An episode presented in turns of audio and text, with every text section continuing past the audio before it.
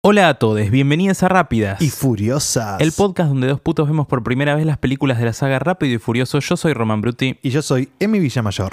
Esta semana nos tocó ver la séptima película Rápidos y Furiosos 7 que se estrenó el 31 de marzo de 2015 en nuestro país. ¿Qué nos pareció esta entrega? Intensa, intensa pero en el buen sentido. No sé, como que me parece que vamos a tener que ir transitando la trama como para poder ir hablando porque son muchas cosas. Ok, pero te llegó. Sí, por supuesto. no, y además, otra cosa, por primera vez la vi antes, hoy, hace un ratito. Ah, cierto. Sí, bueno. sí. Entonces es otro viaje. Ah, sí. Es como ir al teatro, viste que después te vas a comer una pizza o algo Sí. y vas a hablar de la obra. Bueno, lo estoy sintiendo así, es mucha adrenalina. Tengo la, todavía las emociones a flor de piel. Me vuelvo loco. O sea que la viste a las apuradas. No las apuradas, no las apuradas, para nada. Pero en las últimas seis horas. Terminé de verla a la, sí, a las últimas seis horas. sí, sí. Fue un día complicado, no vamos a hablar de eso. Sí, bueno. Bueno, qué sé yo, es, es rara. Me emocioné al final, por supuesto. Lo lógico. Claro. Pero es rara. ¿Te pareció rara? Me- ¿Sabes qué me parece rara? Yo noté claramente que él se murió en la mitad y, tu, y hicieron lo que pudieron con lo que tenían. Ay, yo no. ¿Vos no te diste cuenta de nada? No, me di cuenta al final nomás. Ah. En el cameo. No, perdón, cameo no es. En en el- en sí. la escena donde él se da vuelta y le hablan, viste, en la carrera final. Sí. Ahí me di cuenta. De perfil está muy bien logrado. De frente Es- era es- raro. es de frente tenso. era raro. Bueno. Bueno, nos metam- metémonos directamente. Metámonos directamente. Bueno, algunos detalles de la producción. En abril de 2013, un mes previo al estreno de Rápidos y Furiosos 6, Justin Lin anunció que no regresaría para dirigir la séptima película, ya que Universal quería producir las películas en un calendario acelerado para lanzar eh, la séptima a mediados de 2014. Esto hubiera requerido que Lin comience a preproducir la séptima entrega aún en proceso de postproducción de la sexta y según él estuviera afectado la calidad de las dos películas. Bueno, tiene sentido. Ay, pero qué lástima que no pudo dirigir esa última película. ¿Qué hubiera pasado? Con Porque- eh, este muchacho. Claro, cómo se hubiese desarrollado. A pesar de la diferencia habitual de dos años entre cada entrega, o sea, más o menos salen cada dos años las de Rápido y Furioso. Universal prefirió acelerar el proceso debido a que no contaban con tantas franquicias como los otros estudios de la competencia. Esto es un dato interesante. Por supuesto, solo el, el interés es sobre la plata, como bueno, saca una por año que nos traiga plata, porque no tenemos IPs. IPs es Intellectual Property los otros estudios. Estuve averiguando y tiene un poquito de sentido porque Disney tiene Marvel, Claro. Star Wars, las pelis de Pixar, Warner Brothers tiene Harry Potter DC, El Conjuro que es más chico. Sí, sí, sí. Eh, Igual y- Disney en esa época no tenía todavía Marvel. No porque fue hace uno o dos años la compra. Bueno, la nota esta que yo me fijé es de 2017 Ok. y l- las películas son de 2015. Igual ya o Marvel o Star Wars ya tenía. Sí, creo ya que es Star Wars. Disney. Sí, sí, pero obvio, obvio. Eh, Universal, bueno, para, Fox tiene eh, Avatar, que bueno, andás a ver cuándo salen las secuelas de Avatar. X-Men, La Era del Hielo, Alien, todas cosas que generan plata. Ay, sí. Eh, Paramount Transformers, Misión Imposible, Sony Spider-Man. Universal solo Jurassic Park, bueno, Jurassic World es Claro. ahora. Eh, y la saga de Rápido y Furioso. Entonces tiene un poquito de sentido. Pero producime otra saga de última. Más ideas. Es muy. No, bueno, eso es lo que falta. Claro, Eso es lo que no se hace. De todas formas, la tuvieron que lanzar a los dos años. Por motivos que descubriremos ahora. Ese mismo mes se anuncia que el director australiano James Wan, conocido principalmente por películas de terror, él dirigió las primeras dos del conjuro. Eh, ¿Las viste? No. Bueno. ¿Te gusta el terror? Sí, no, no es que me disgusta, ¿eh? Como Ah. que si hay una buena película de terror, eh, como que la paso bien, me, me asusto y todo ese tipo de cosas. Pero no Pero no es que no sos eh, super, ay, me encanta. No, no, tiene que ser más un plan de ver con amigues y así. Pero no por cagón, ¿no? Sino Ah, porque. ¿Pero te da miedo? Mm, cuando es más suspenso, Mm. cuando es más persecución, Sí. cuando- sí, ese tipo de cosas. Pero. Pero no es que no- no puedes dormir ni nada por el estilo. No, Ah, bueno. no. Desde que vi El Exorcista y me di cuenta que era fuerte, pero no tanto como me habían pintado, dije, ah, no es que subestimo el género, pero es como verle el truco al mago. Sí, puede ser. Bueno, yo no puedo dormir en contraposición a veces. Bueno, en fin. Bueno, anunciaron que James Wan será el director de Rápido y Furioso 7 con Chris Morgan regresando para escribir el guion. La película fue filmada en Atlanta, Georgia, Los Ángeles, California y Abu Dhabi. Eh, ellos querían filmar en el Medio Oriente, pero se eligió Abu Dhabi en lugar de Dubái por el esquema de reembolso del 30% cosas de impuestos. Amo.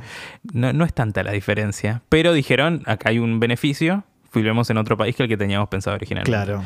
Después hay unas escenas en las montañas del Cáucaso de Azerbaiyán. Mm. Obviamente no filmaron en Azerbaiyán. la filmaron en Colorado. Ah. También a- lo que quería hacer Universal para ahorrar plata era filmar las escenas en Atlanta, que Atlanta es, entiendo que llanura. Y agregar luego montañas y bosques con efectos especiales. Pero tanto Juan, el director, como el coordinador de dobles se negaron y finalmente, a pesar de que salió un poquito más de plata, filmaron en Colorado. Coordinador de dobles, amo. la injerencia. Quiero saber su argumento y quiero saber por qué lo No, escuchaban. bueno, porque- Igual que es lógico, porque es muy arriesgado, pero. Bueno, pero hablaban en particular de esta escena do- donde Paul Walker cuelga de un camión al borde de un precipicio. Ay Dios, esa escena, cómo sufre. Toda la película estuve esperando que pase ese momento que después, ya llegando al final, vamos Sí, a darnos cuenta que. Yo ya sabía que no se moría en. Ay, yo no. Pero yo, pero yo estaba pensando, si alguien veía esto en el cine, quizás están todo el tiempo pensando, ¿es ahora el momento en que lo matan? Sí. Pero bueno, la cuestión con filmar en Atlanta es que en Atlanta, en Georgia en particular, que es donde filman también The Walking Dead, hay muchos, le- les hacen como estos reembolsos como el que habíamos visto en Puerto Rico en la 5. Sí, eh, entonces terminan todos filmando ahí. claro. Pero bueno. Igual los países deberían cobrar como algo, tipo Azerbaiyán tendría que cobrar algo como derecho de por de ser nombre. nombrado. Claro, y- porque y me- sí, me, da pena que no los. Porque Azerbaiyán sí necesita esa plata, seguro. por eso. Igual debe, debe tener un dictador o no. Ay, no sé si No sabemos, somos, somos esto. ignorantas. Ay, no, perdo- perdona a la gente de No, Azerbaiyán pero si le quién. falta el respeto. Sí, no, pero. Aparte, ¿quién va a estar? Un politólogo, en todo caso, que se ofenda. No creo, bueno. en fin. La filmación comenzó en septiembre de 2013, o sea, se lanzó las 6 en mayo y en, en septiembre ya comenzaron a filmar la próxima. Claro, Cristina derrotada por Massa ya en esa época. No, ¿sabes que lo busqué? Ah, no, claro, y no todavía, en, claro, no, No, no, no, no ganó más esas elecciones a La nivel del nacional. 2003, no. Ganó, ganó el Frente para la Victoria. pero ganó el Frente para la Victoria, salió segundo. Uy, qué bronca ahora. Salió segundo, creo que el Frente Renovador. No, Frente Renovador es Massa. Eh, salió segundo el de Hermes Wiener. No. Los progresistas salieron primero Frente para la Victoria, segundo los progresistas, tercero Massa. La erramos totalmente. La, no, pero bueno, él se, se pintaba como Sí, bueno. el gran candidato. Sí, nuestro futuro presidente es Sergio, Sergio Massa. Bueno, el 30 de noviembre, dos meses después de que, de que se empezó a filmar, Paul Walker muere en un accidente de tránsito en Santa Clarita, California, luego de asistir a un evento de su fundación para víctimas del tifón Aishan. Ay, no puedo creerlo, encima por solidario se murió. Por solidario, sí. Al día siguiente, Universal anunció que la filmación continuaría luego de, lo- de que los realizadores pudieran reescribir partes del film. Al día siguiente. No, para, para. Una falta de alma total no se puede creer. No lo puedo creer. No, no, Yo no. pensé que había estado todo pensado el tema de cómo iba a seguir, que entendí que Vin Diesel dijo no, que no muera, porque no vamos a hacer negocio con su muerte. Bueno, pará, esto fue al día siguiente. Al día Que siguiente. igual, mal Universal. Mal, Para- malo, malo, para el malo orto, eres. forros, oretes, bueno. Eh, el 4 de diciembre, que ya pasaron cinco días, Universal anuncia que el, el fin de la filmación por tiempo indeterminado. ¿Ves? Ahí ya se ve que lo llamó Vin Diesel enojado, Claro. diciéndoles cómo van a decir eso. Que está bien. No- Ponele que vos no lo conoces a Paul Walker, vos manejás un estudio y decís, sí, la peli la vamos a hacer igual, pero bueno, va- a haber que hacer unos cambios. No lo decís al día siguiente No, de que muere nada. el tipo. No, para nada. No estás muy afectado por esto. No, no, estoy, estoy muy afectado, me indigna. Sí, sí, sí. El 22 de diciembre, ya pasó un mes más o menos, Vin Diesel anuncia que la nueva fecha de estreno del film sería en abril de 2015, o sea, dos años después. Desde abril a julio de 2014, el elenco filmó durante ocho semanas en Atlanta y en enero de 2014 la revista Time reportó que el personaje de Paul Walker sería retirado en lugar de asesinado en la saga y que se grabarían nuevas escenas para que la franquicia pudiera continuar sin él. Ya habían anunciado un año antes y pico, igual no todo el mundo está viendo a ver qué va a pasar con Paul Walker digo, en esa época. Pero ya habían anunciado un año y pico antes que no lo iban a matar en, escena. De todas formas, jugaron con eso en la película. Como que estuvo al peligro de muerte muchas veces. Varias veces, pero qué buenas escenas. Muy buenas escenas. Para recrear el parecido con los efectos especiales de Paul Walker, los realizadores contrataron a Weta Digital, la empresa de Peter Jackson que previamente había diseñado y animado a Gollum en la saga del Señor de los Anillos. El actor John Brotherton, que era amigo de Paul Walker, y los hermanos de Paul Walker, Cody y Caleb, también fueron contratados como dobles en algunas escenas. Entonces, ¡Qué emoción! Yo desde el principio dije, acá claramente hay un doble en un montón de escenas. Y medio que cuando lo ves de espaldas, son los hermanos. Y, después cuando le ves la cara y la cara está un poco rara, bueno, al final se nota mucho, pero en otras partes de la película se nota más, eh, también son los hermanos que les pusieron una cara con un super efecto especial. ¡Wow! ¿Vos no te diste cuenta? No, decidí creer. No sé. No, está bien. La magia al cine. Yo no sé si todo el mundo se dio cuenta. Yo, estaba buscándolo. Claro, yo no estaba. A ver, en algún momento esperaba que sea como más brusco. Y en realidad, él, acordate que también es muy inexpresivo. Entonces, me di cuenta recién cuando se rió. Ah, cuando se rió al final. Claro, que tiene un primer plano. Ahí dije, wait, you are not Paul. Y mm, fue tremendo, fue tremendo. Eh, mi hermana menor es eh, muy fanática de, Paul Walker. Lo amaba, lo amaba. Lloró mucho con su muerte. No, no sé si lloró mucho. le, estoy agrandando, pero. No, no, no. En sus sentimientos sí. No, se emocionó, se emocionó. Sí, sí, sobre todo porque capaz que quería poseerlo, no sé, pero yo tipo... No, bueno, también yo entiendo, nosotros las estamos viendo semana a semana. Claro. Si vos las viste por primera vez cuando tenías 15, ponele, y después pasa esto cuando tenés 25, mm. o sea, son 10 años de ver películas con el mismo chabón, y si te gusta mucho algo te afecta, no sé, qué sé sí, Sí, es como que se muera ¿Quién se me.? ¿Quién? Daniel Radcliffe. Rodrigo. ¿Vos te acordás de la muerte de Rodrigo? Sí. ¿Qué estabas haciendo? Eh, Perdón, nos vamos de tema un segundito, pero es interesante. Me levanté la mañana, era un sábado, tenía un cumpleaños en un salón de fiestas ahí en Junín al mediodía. Llovía. Llovía. Sí, y mi, hermana llegó, eh, mi hermana Magali llegó llorando. Mamá, murió Rodrigo, mamá, murió Rodrigo. Y ahí todos nos quedamos y prendimos la tele. Y después fui al cumpleaños y hablando de eso. Y a la tarde era todos los medios, todo ese fin de semana, toda esa semana. Todo hablar de eso. Todo, el mundo. De, eso. de hecho, Canal 13 hizo una emisión especial conducida por Guillermo Andino. No. Ese mismo sábado en homenaje a Rodrigo. Qué locura. Bueno, a mí me dejaron faltar a básquet. Era un trolo que no quería hacer básquet. y llovía y se había muerto Rodrigo y dije, bueno, no, no quiero y falté a básquet. Bueno, bueno, vemos un poco del argumento. Eh, arranca con una escena en la que el hermano mayor de Owen Shaw, Deckard, que lo interpreta Jason Statham, oh. Sí, increíble. Bueno, irrumpe en el hospital donde Owen está en coma para visitarlo y prometerle que se vengara. Primero, esto ya lo hemos dejado en claro, pero todo el mundo sobrevive. Lo creíamos muerto. Eh, a Owen Shaw y está vivo, por supuesto. Después, ¿qué hombre? Ese acento de daddy que tiene, cómo habla, cómo dice todo. Y después cuando sale de ahí de visitar al hermano, te, das cuenta que está todo el hotel, el hotel, perdón, lo tengo, tengo, el hotel metido en la frente. La idea fija. El, el, hospital o la clínica está hecha pija y él solo se ve que derrotó un equipo SWAT, eh, lo ha logrado todo. Está muy bien lograda para mí la secuencia esa inicial, donde lo siguen. Coincido. Bueno, después los títulos y eh, lo vemos a Dom llevando a Letty a las Race Wars, eh, que eran estas carreras que ellos corrían, para mí carreras raciales, directamente, que corrían en la primera película para ver si ella puede recuperar algo de memoria. Y la hace correr como una pequeña carrera. Bueno, ella corre esta carrera, está en ojotas. No se maneja en ojotas. No. A ver, no son unas hawaianas, pero es como una, una es una J más pro, pero al fin y al cabo es una J. Es goma. Es goma, no, no, no, no se, es peligroso. no se puede andar con eso. Vemos también, eh, aparece Iggy Azalea, no sé si la reconociste. No. Es una rapera. Ay, no, es que yo no tengo. No, mucho- pero sí la conoces, sí la conoces. Mm, Ahora, sí, después te voy a poner un tema. Bueno. Eh, hace un cameo ahí, como que era el- ella estaba surgiendo ahí en fama. Después, nada, resultó que.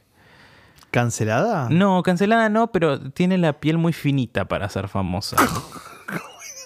No, no, no estoy hablando de. de- de- Me imaginé, te juro, cuando dijiste piel finita, me imaginé como que tenía la piel muy finita, literal. no, ¿Por no, que es que mm, todo le afecta muchísimo. Ay, y no claro. se puede, señora. No, no se puede. No, y menos en el rap. ¿Qué es esto? Bueno. Claro. Eh, también aparece, hace un pequeño cameo, Héctor, de la primera película, que va y le dice, che, Leti, ¿cómo estás? ¿Qué sé yo? Y le toca el brazo y ella le agarra como un PTSD en el momento, ¿Un qué? eh, es- estrés postraumático. Ah, De, ¿qué?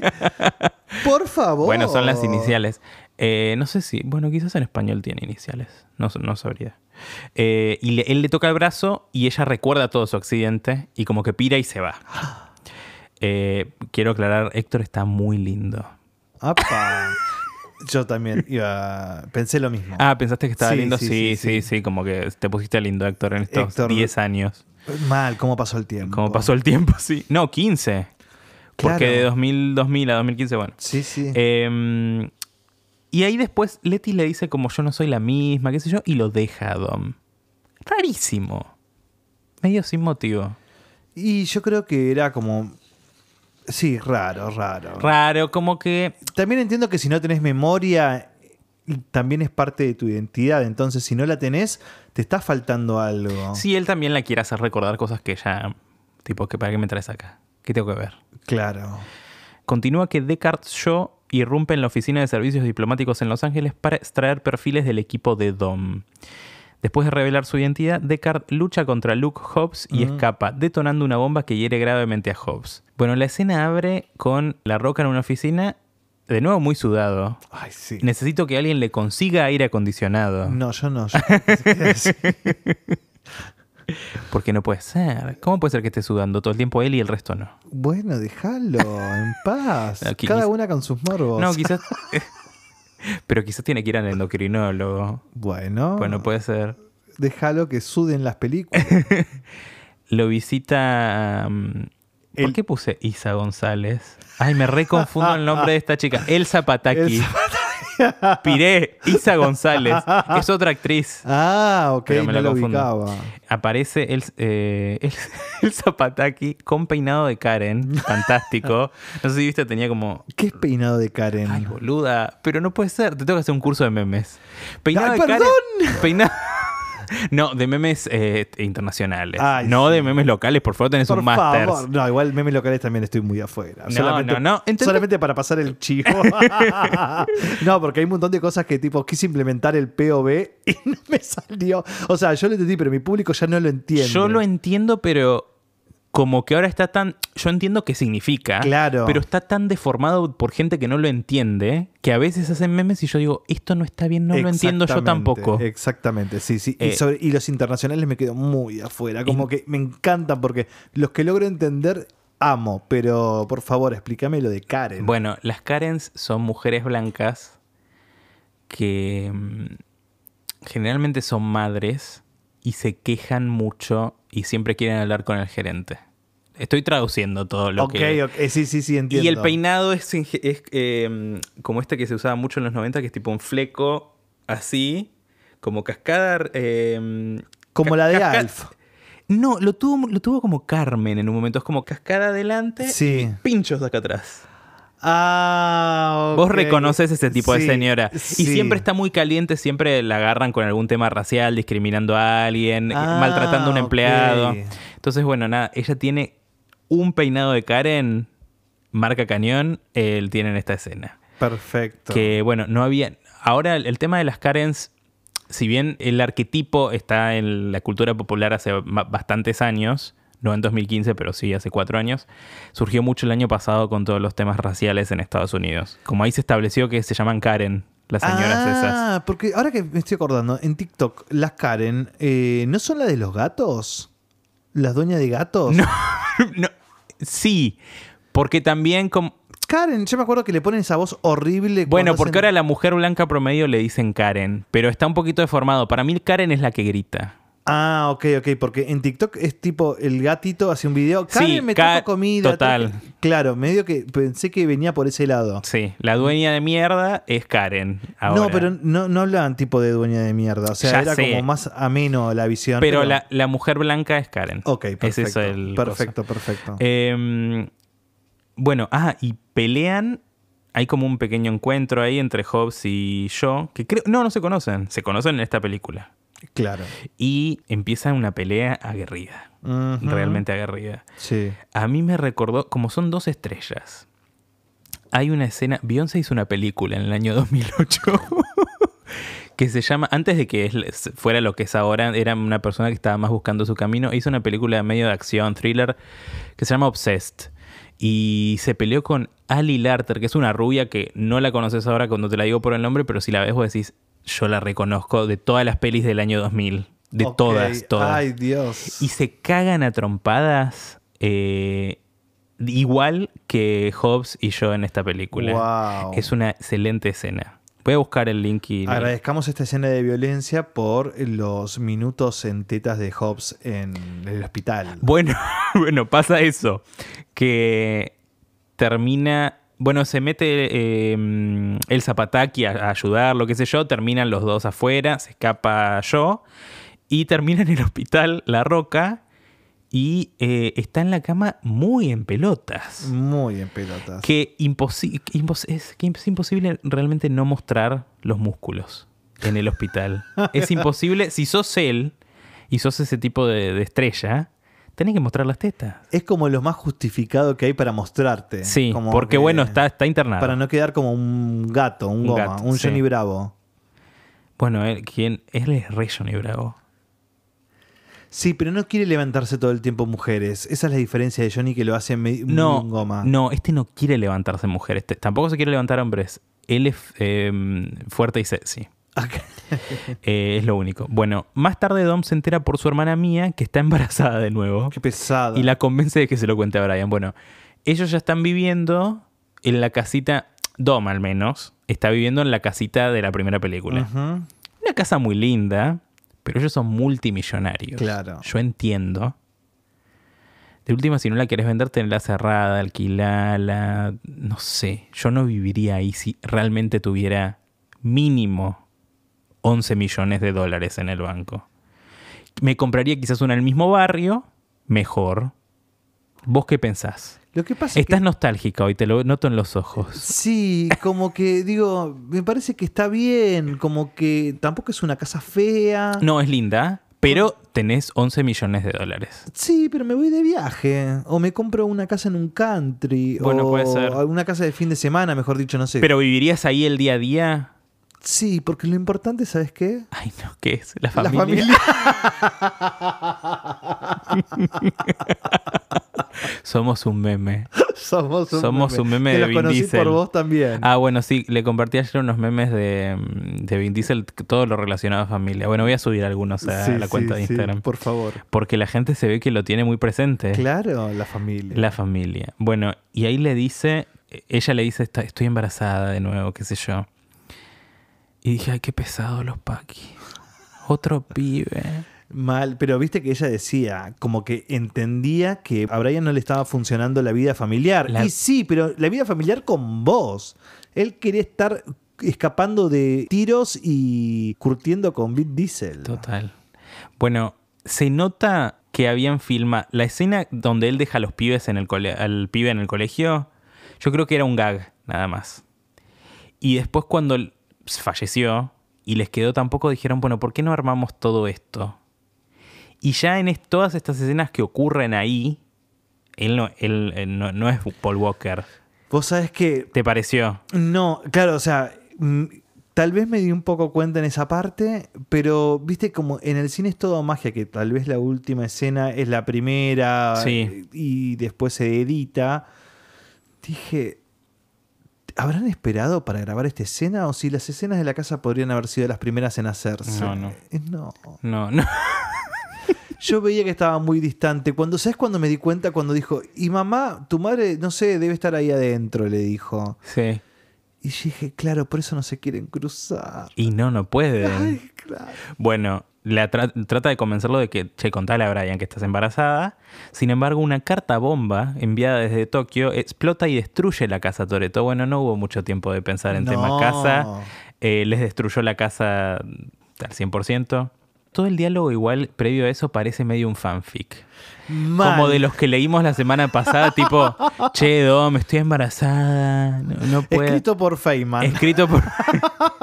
sí, total. La familia. Bueno, zafan igual. Sí. No les pasa nada a ninguno. nada. Él recibe el llamado. Ahí ya estamos en línea más o menos con lo que pasó en la 3. Porque él recibe el llamado de eh, yo diciéndole, che, Toreto, venía a buscarme, qué sé yo, una cosa así. Y ahí se entera que murió Ham. A mí no me había quedado claro entonces porque yo pensé que a Han lo había matado la mafia. No me había quedado bien en claro eso, no recordaba. Bueno, obviamente esto lo rearmaron. Pero a Han lo venía persiguiendo a la mafia, pero se ve que Lo mató este. se cruzó con yo justo. Ah. bueno, no sé, anda a saber. Perfecto. Pero me gusta que finalmente llegamos a Reto Tokio. Exactamente. Después de cuatro películas más. Ahora ya estamos en línea con Reto Tokio. Re- fue medio raro, pero bueno. Fuerte. Eh, Mia se escabulle con su hijo Jack a República Dominicana. ¿Quién los recibe? Romeo, de aventura. ¿Cómo era la de aventura? Eh, no es amor. lo que tú sientes se llama obsesión. Bueno, yo tenía en la secundaria, tenía atrás una fan de Romeo Santos. Entonces yo tenía, teníamos fotos pegadas, yo te- nosotros teníamos cualquier cosa, tipo yo tenía una foto de Obama. Ah, Pero, pero no sabía, pero no era porque recreíamos en Obama, Karen. sino queríamos pegar fotos random y nos causó gracia, pegamos una de Obama y ella tenía una de Romeo Santos. Entonces yo lo miraba todos los días, había un montón de él. Claro. Eh, así que nada, le mandamos la- un besito. En la secundaria tenía un compañero que era muy fana del reggaetón en la época de gasolina y él te hablaba de Puerto Rico y en su guardapolvo, porque hasta el último año en La Pampa llevas guardapolvo, tenía la bandera de Puerto Rico. Ay, mi vida. No puedo creer, no- ni me acuerdo el nombre, perdón, pero si en algún momento escuchas esto, quiero saber si triunfaste en el reggaetón y sos, no sé, Don Omar, hiciste blackface, o no sé. O quizás vez. le produce temas, no sé, a Paulo Londra, que no es reggaetón particularmente, pero es, es música urbana. Ay, puede ser, porque encima me acuerdo que, que- que hacía cosas, no me acuerdo, pero bueno, le mandamos un beso a los fanas de reggaetón. Le de mandamos un beso, sí. Y la mi- bachata. Mi amiga Yayu, toda esa gente, bueno. Beso grande. También acá me doy cuenta de algo. ¿Qué? Porque están en Dominicana, que entiendo es la tierra natal de Teo Calderón y Rico Santos. Teo Calderón y Don Omar. Rico Santos era el personaje. Y no están ellos. Para mí pasó algo. Que nunca nos enteraron. Algo behind the scenes. No cerraron la plata. Se llevaban mal con Vin Diesel. Porque no aparecen más. No, Por lo que puedo averiguar. O quizás, viste, laburaban mal. Esas cosas que uno nunca se entera. Y tal vez Y que la gente mantiene el silencio. Y tal vez también tenían muchas giras como para lograr. Sí, quizás no era la plata tan buena. No, o tal vez era una imposición de la productora para que estén, entonces por estas películas y después cuando pudieron lo sacaron del, del equipo, aunque siguieron pasando una canción de Don Omar después. Bueno, sí, eso puede ser también. Perdón, de Teo Calderón. Pero me, me llama la atención que no haga ni un cameo. Exacto, ¿Y ni por una videollamada. Porque esto de Romeo Santos fue un cameo. Claro. ¿Cuánto estuvo? Nada. Y, Dos segundos. Bueno, por eso. Entonces me, me llama Me la preocupa, atención. Tanto family. Tanto- sí, Dejamos mal. a los latinos de la familia afuera. Tal cual, además ellos fueron parte de esta camada de los 10 millones. ¿Por qué los dejaron tan afuera? Sí. Y después mataron a, a los otros dos también, pobrecitos. Bueno, Bueno, eh, Don viaja a Tokio para recuperar el cuerpo de Han y adquiere ítems encontrados en el lugar del accidente. Eh, entre ellos el collar. Famoso collar de una cruz que lo- se lo había dado, Let- era de Leti. sí, después más adelante sabemos bien el, el origen. Bueno, eh, Dom Bryan, Tesh y Roman lloran a Han y Giselle en el funeral de Han en Los Ángeles. Dom se enfrenta a Deckard en un túnel subterráneo. Lo ve ahí nomás que está por, porque está Deckard obsesionado con que los quiere cagar a tiros a todos bajo cualquier consecuencia. Me desilusionó que en ningún momento eh, aparece en cuero.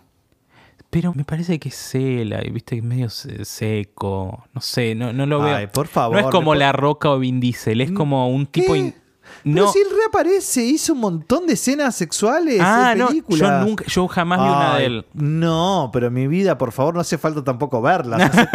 azanud.com. Claro, tan- No, quizás tengo que poner videos y pongo el nombre de él, seguro me sale alguna escena que alguien ha recortado de una película. Sí. Bueno, sí, después pongo el link en la bio. No, no, puedo, no Mucho- puedo poner eso, no puedo poner eso, pero sí. Me encantaría. Toda esta secuencia está medio editada rara. Creo que es el nuevo director. También está presente todo el tiempo esto. No- voy a dejar de nombrarlo, pero realmente se nota que muchas cosas tuvieron que armarlas alrededor de que Paul no estaba o había líneas que ya no podía decir. O escenas de pelea de, de él solo. Sí, sí. Así que bueno, Dom se persigue con Deckard, después van a un túnel subterráneo y esto con una cosa nueva de masculinidad que tienen, que es que chocan los autos. Como para ver quién va a frenar, ninguno frena, chocan, se hacen mierda, salen igual impolutos, por supuesto, pero los autos quedan hechos pija. Y Deckard huye cuando llega un equipo de operaciones encubiertas y abre fuego, liderado por un hombre conocido como Mr. Nadie o el Señor Nadie, no sé cómo lo habrás visto vos eh, interpretado por el señor Kurt Russell. Amo. El Eh, marido de mi amiga Goldehound.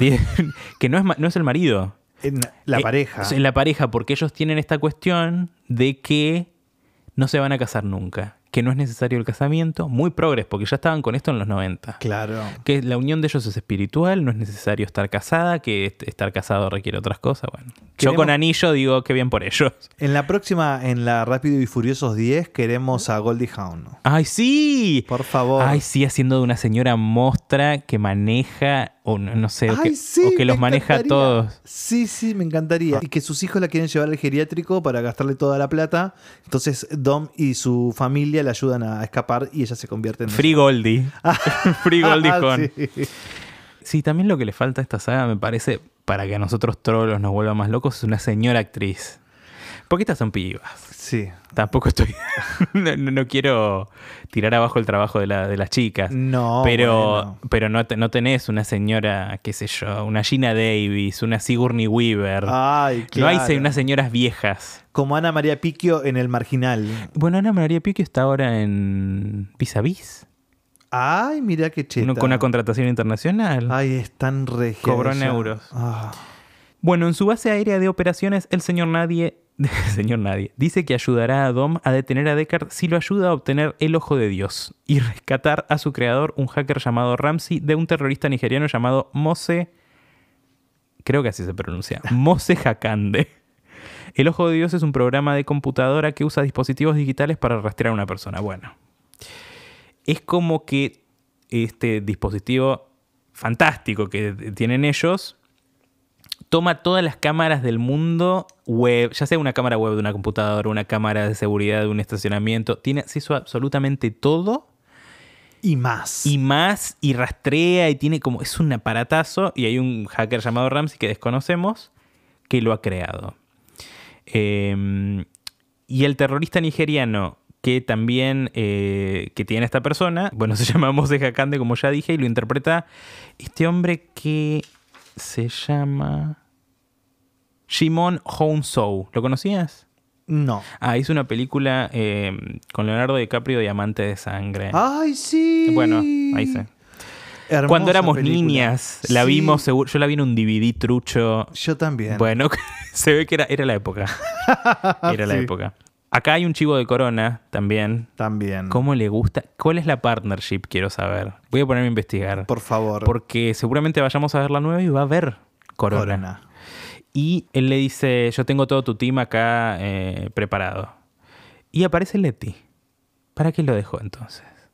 Viste, es como de esas cosas inexplicables, pero bueno, había que crear un poquito de tensión. No, yo creo que ella también se encuentra amnésica y sin familia. Sí, ¿no? Entonces, como que tampoco le quedaba otra opción que tras esos brazos musculosos que encima le juraba protección y amor eterno. Sí. O sea, qué desagradecida y, y no le. Por favor. No, está bien. No, sí, qué sé yo. Yo es lo que hubiese hecho yo, pero. Pero, de pero si vos estás amnésico y te despertás y te dice eh, Vin Diesel, yo soy tu novio. ¿Qué vas a Te soltar? creo. Sí. Te escribo y después veo. Claro. Esa es mi frase. Te creo y después- No te va a traer problemas. A ver, bésame a ver si recupero la memoria. Bueno, elaboran un plan para meterse en el medio de las montañas del Cáucaso, en Azerbaiyán, que esto es algo inaudito, yo creo que nunca pasó en la historia. Pero bueno, ellos van redoblando la apuesta con este tema, que es que se tiran de un avión, marcha atrás, uno en cada auto. No, y no es que van de a dúo, tipo uno en, el, en- uno en cada asiento, no. Cada uno en un auto se tiran con paracaídas desde un auto, desde un avión en el auto y es eh, fantástico. Aplausos. Yo- aplausos. Desde el primer momento dije que sentí el vértigo, miedo, acción. Dije, wow, me pareció, están súper crazy, pero se las creo. Mi tocayo, el único que un poquito de sentido común, que no se quería tirar. Pero Dom dijo una buena frase, Sí. Que en esa película no solamente iban a necesitar ser rápidos. Sino también. Bueno, entendimos furiosos, pero en realidad lo que sirve es que, fíjate una cosa, como Roman tardó en despegar, cayó después, entonces sirvió como refuerzo cuando medio que los estaban cagando a palos los de Mose. Sí, por Mouse, supuesto. O como se diga. Nada, a mí me dio mucha, me dio como vértigo. Es, eh, porque aparte estaban manejando en el aire. A mí me cuesta cabildo y juramento. ¿Me entendés? Llego a ese cruce y he doblado para la mierda en otras Ay, ocasiones. Dios. Entonces me es difícil pensar cómo hicieron esto. Cabildo y Juramento son dos avenidas de la ciudad de Buenos Aires. Bueno. No sé, yo al público No, bueno, la internacional, por las dudas. Sí, Guatemala, eh, República Dominicana, todos esos países que nos oyen, Brasil, Uruguay, Amo. Chile. Les amamos. Eh, les mandamos un besito y le explicamos qué es Cabildo y Juramento. Igualmente, ya la- el capítulo anterior hablamos de quién protagonizaría una novela argentina y nombramos 15.000 actores. Bueno, Pero quizás bueno, los conocen por alguna novela de Disney. pero también hay que mostrar que, que somos por internacionales. supuesto, sí. Bueno, también me di cuenta en esta escena que hay como toda una, una persecución porque quieren emboscar al convoy de Hakanda y rescatar a Ramsey. Esta peli es muy pelados power. ¿O no? Es Yo me- reivindicativa al es género. reivindicativa de, y de los pelados en particular que yo dije, ah, yo ya lo había pensado esto en algún momento antes de ver las pelis, como mira cuánto pelado que hay en escena y yo creo que al tipo le debe gustar porque tendría que haber investigado, pero hay mucha gente que eh, calva. Sí, por supuesto. Est- Quien les Estamos habla. hablando con una persona que es calva. Esa película es una oda a la calvicie. Y quiero saber cómo era el productor, o mejor dicho, el presidente de Universal también. Seguramente. Ay, Ojo. voy a buscar después. Por favor. Seguramente. Bueno, sí, y también viste que. Creo que con los putos es diferente, bueno, vos me dirás. Pero los tipos tienen un tema con la calvicie muy fuerte, los tipos heterosexuales. Y antes no había, pero ahora hay como íconos calvos, que son estos tres. Claro. Eh, entonces yo creo y la que- brujita Verón. Y la bruja. sí, porque. Ay, por favor, voy a hacer una lista de iconos calvos. Por favor, para la brujita tarea Verón, Diesel. bueno, la rescatan a Ramsey, que resulta ser una chica, divina Exacto. diosa, Natalie Emanuel. Emanuel como la peli de Film Son de Ay, claro. La película Soft Porn. Soft Porn. Que esta muchacha actuó en Game of Thrones, Ah, que era la asistente fiel de Daenerys. Ah, mira, ¿vos viste Game of Thrones? Sí, esa sí, la vi eh, cuando estuve aislada una semana con mi amigo Franco Saraceni, que le mandamos un beso. La vimos, eh, empezamos a ver ahí y bueno, un mes viéndola. Bueno, muy bien. Y ella está en esa, mm, en esa serie. Exactamente. Ella es medio, durante toda la peli es como el, el lugar de la audiencia. Como que ella todo el tiempo está remarcando esto es totalmente inverosímil. No puede estar pasando, nos vamos a tirarse. ¡Ah! No, no, no, tal cual. Y bueno, eh, cuando Dom le da el casco para que, porque se iban a tirar, bueno, en una escena, sí, siento que es como se lo estaba dando a la audiencia también, como venía a saltar conmigo. sí, total. Bueno, yo no la conozco mucho esta chica, pero me gustaría también, esto es un desafío para Hollywood, que yo les propongo. Un change.org. Un change.org, que si hay una actriz negra en escena, que sea un poco más negra. Viste que siempre eligen tipo chicas café con leche. Es algo que pasa mucho. Sí, creo que ella es. eh, Siempre son mixed, como que tienen un padre blanco, una, una madre negra. A Hollywood le cuesta mucho elegir gente más oscura. sí, bueno. y es un. Obama, Halle Berry, son toda Son gente que tienen eh, padres de etnias mixtas. Bueno, sí. Lo siguiente que pasa es que, bueno, la tienen ahí, ella les dice, bueno, yo confío en ustedes más que en los otros. Cuando la rescatan, están ahí en Colorado, pero estamos creyendo que es Azerbaiyán. Y ella empieza a decir como, mm, dar explicaciones de las cosas que hace. Dice, no, la vida es binaria. La vida es binaria. bueno, al TERF fue lo primero que noté. ¿Qué dice esta pelotuda? Ah, Solo hay miedo, solo hay, lealtad. Uh, Solo puedes elegir una. Ok, bueno, un poquito siniestro me pareció. Sí, también Es como un- una, una bajada de línea que no, no- muy sutil. Sí. Está bien que estaba hablando de números, pero Vamos. no, vamos. Bueno, lo que hacen luego es ir a Abu Dhabi y robar la memoria USB que contiene el chip Ojo de Dios de un multimillonario. Para, antes que nos vayamos de este tema, recordemos todas las veces que en la película dijeron no quiero más funerales, lo que nos hacía despertar que queríamos ver el funeral de Paul Walker. Pero lo dijo Paul Walker. Roman le dice, che, no hay más funerales, ¿no? Y él le dice, solo este. No, o solo el próximo, del de, de yo. Sí, fue tremendo. Fue muy siniestro. Siniestro que lo hayan dejado también. Sí. Bueno, lo primero que noto de Abu Dhabi es que ha abonado para estar en muchas películas. Un buen jefe de prensa. Porque no sé si vos viste Sex and the City 2, está toda pagada por Abu Dhabi. No, es Eh, otra que te debo. Nada, bueno. La temporada 2 va a ser películas que no has visto. Clásicas películas que no has visto, no puede ser. Em, ya en Abu Dhabi, ellos primero la pasan bomba antes de robar el chip. La vemos salir a ella de la playa, todos los hombres calientes. Ay, sí. Todos se la quieren coger. Y es muy similar a la escena icónica de Halle Berry saliendo de Maya, en Maya, eh, en, la playa, en Maya en la playa, en James, Bond. Sí. Se visten todos de gala para ir a hacer el choreo, para meterse en esta fiesta. Los outfits están muy buenos. Yo Sí. me pondría el de mi tocayo. Ah, no, mentira. No, pará. Sí, yo me pondría el de Roman. Blanco. Porque era blanco y tenía algo rojo. El Sí. que peor estaba era Tesh.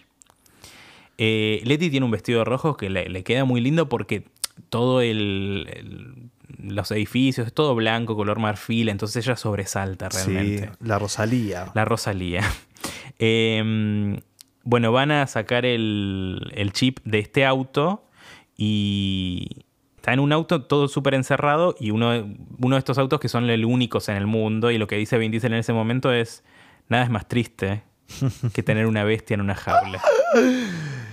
Eso se lo está diciendo la hermana. que lo tiene encerrado ahí como padre de familia A la, a Brian. a la bestia jadeante que conocemos ahora por los fanfictions. sí. Bueno, con el ojo de Dios cerca de los repetidores de telecomunicaciones, Don Bryan, el señor Nadie y su equipo rastrean y capturan a Deckard. Pero Hakande y sus secuaces les tienden una emboscada y se ven obligados a huir mientras Hakande obtiene el ojo de Dios. Me dormí por media hora toda esta secuencia. Pero no, no me dormí realmente, pero me era muy difícil concentrarme, no pasó nada, era todo acción, todo tiros. Hasta que no llegaron a Los Ángeles después, que ellos como se rearman como equipo, me aburrió mucho. A mí me atrapó porque mm, sentí vértigo. Por ejemplo, cuando la bestia es incrustada en el otro edificio, Ah. que se tira a Dom y, y tipo va rodando y queda justo al límite, eso me pone muy nervioso. Y encima esa escena termina con los dos parados en el borde Sí. mirando el auto. Entonces eso me dio miedo. Sí, de que se me caiga. despertó. Sí, me despertó. Bueno, el equipo regresa a Los Ángeles donde Don planea luchar solo contra Deckard mientras Letty, Brian, Tesh y Roman deciden proteger a Ramsey de Hakande. Más tarde Brian le promete a Mia que se dedicará por completo a su familia después de terminar la misión. Esto para mí es un agregado posterior también. Que le, che, le dijeron al hermano, che, firma acá como para que tenga sentido al final. Bueno. Eh, mientras Hakande persigue a Brian y al resto del equipo con un helicóptero y un dron, Ramsey intenta piratear el ojo de Dios. Hobbs, al descubrir de la situación, sale del hospital y destruye el dron con una ambulancia. Bueno, para, hago un parate. La Roca Acá ya pasó dos horas de película. Sí. Y ahí digo, ah, la roca estaba. Me pasó exactamente lo mismo. Dije, ¿dónde estaba? O la reeliminaron. ¿Cómo aceptó hacer esto? Bueno, yo creo que tiene que ver con temas eh. Como que algo pasó y tuvieron que reescribir la peli en base a eso. Porque si no, no tiene sentido. Lo cambiaron de lugar en los créditos a La Roca. Él está tercero. O sea que se nota que iba a tener un rol más importante. Sí. Eh, bueno, ve él por la ventana, está pasando esto en Los Ángeles, está con yeso, con la hija. Ah, tiene una hija, bueno, no interesa. Tampoco. no. Eh, y él rompe, o sea, aprieta el músculo y el yeso se rompe. Y él se va, habiendo roto su yeso. Eh, nada, es una escena fantástica. Me encantaría tener esa fuerza para cualquier cosa. No la tengo. Sí, sí, a full. Bueno, Brian lucha y mata al secuaz de Hakande, Kiet, se llama el secuaz de Hakande, antes de secuestrar una torre repetidora de señales, lo que le permite a Ramsey recuperar el control del ojo de Dios y apagarlo. Mientras tanto, Dom y Deckard se involucran en una pelea uno a uno en la parte superior de un estacionamiento público. Bueno, me encanta esta pelea A full. porque agarran armas. Sí. Tienen como dos eh, herramientas, me parece como una pelea re Mortal Kombat, re Power Rangers. Trajeron condimentos del medioevo. Para mí le estaba rompiendo, tipo, no sé, vikingos, Game of Thrones. y Bueno, dijeron, eso es muy bueno, posible. traigamos algo que además esas llaves francesas inexistentes. ¿De qué- de dónde eran? De un auto gigante. Pero bueno, ellos las tenían ahí.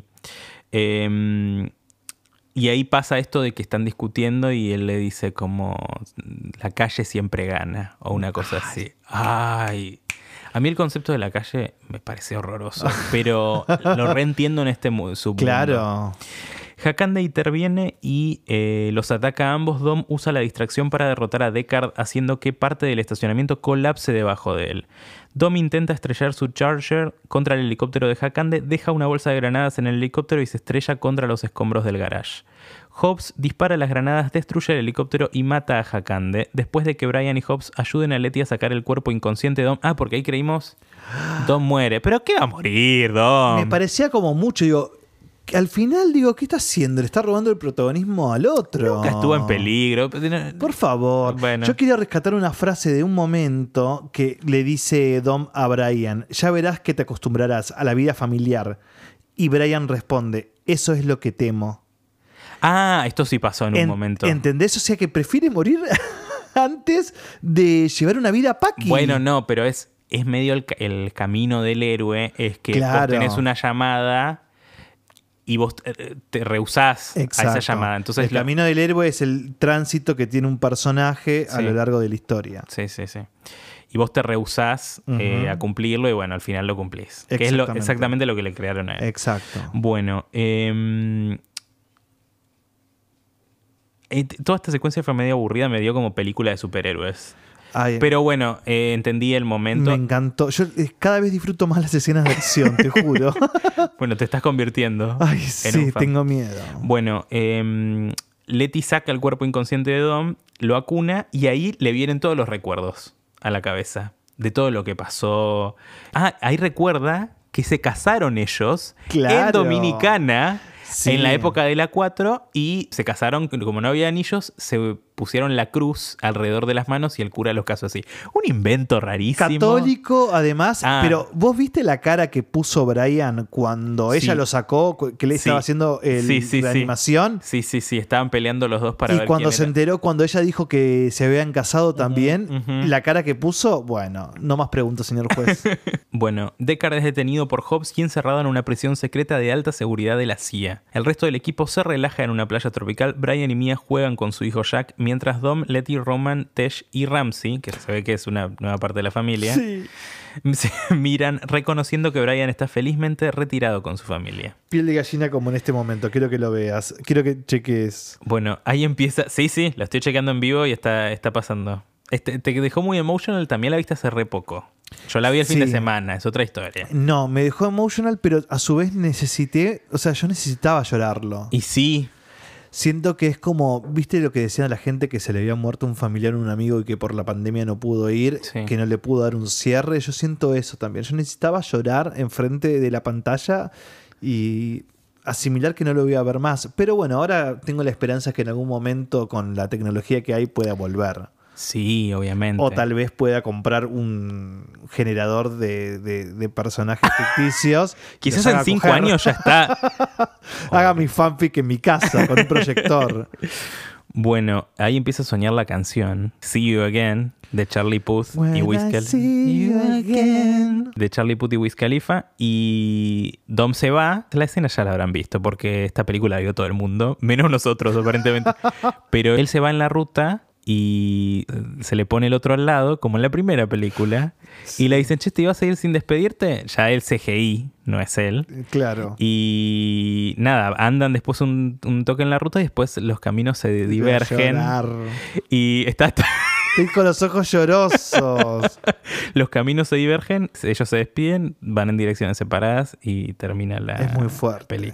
El nivel de machos lagrimeando en el cine que habrá habido con Uf, esta película. Tremendo, tremendo. Bueno, sí, el, el final fue, fue estu- estuvo bien. Sí, Fue lindo, se ve que Vin Diesel lo dio todo. Tal cual. ¿Querés cual. un, ¿Querés un tissue?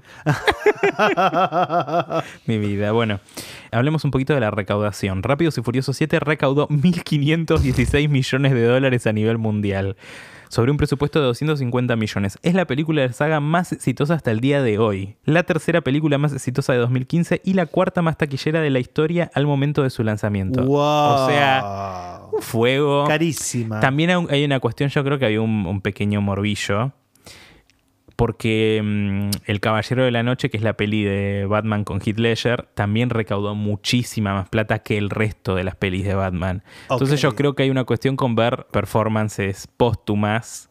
Sí, pero Eh, bueno, también esa película, justo la de Batman, fue Sí, increíble. Bueno, sí, sí, pero también, sí, el morbo. Bueno, las noticias que más garpan son las noticias de muerte. Vos entras a un portal de espectáculos y te ponen dolor en el espectáculo. Murió uno que hacía de extra Sí. en el show del problema. Y la gente cliquea, yo cliqueo. Sí, yo también, por Bueno, eso. El film fue un exitazo en China, estableciendo récord de taquilla y recaudando mil millones de yuanes en cinco días. Yuanes, me, me da medio yuanek. Schwanek. Eh, se Para calvos, mira. Para calvos. Se convirtió en la peli más exitosa de la historia en ese país. Más fue destronada dos meses después por una película local Ah. llamada Monster Hunt, porque la industria de China es Claro. fuerte, fuerte.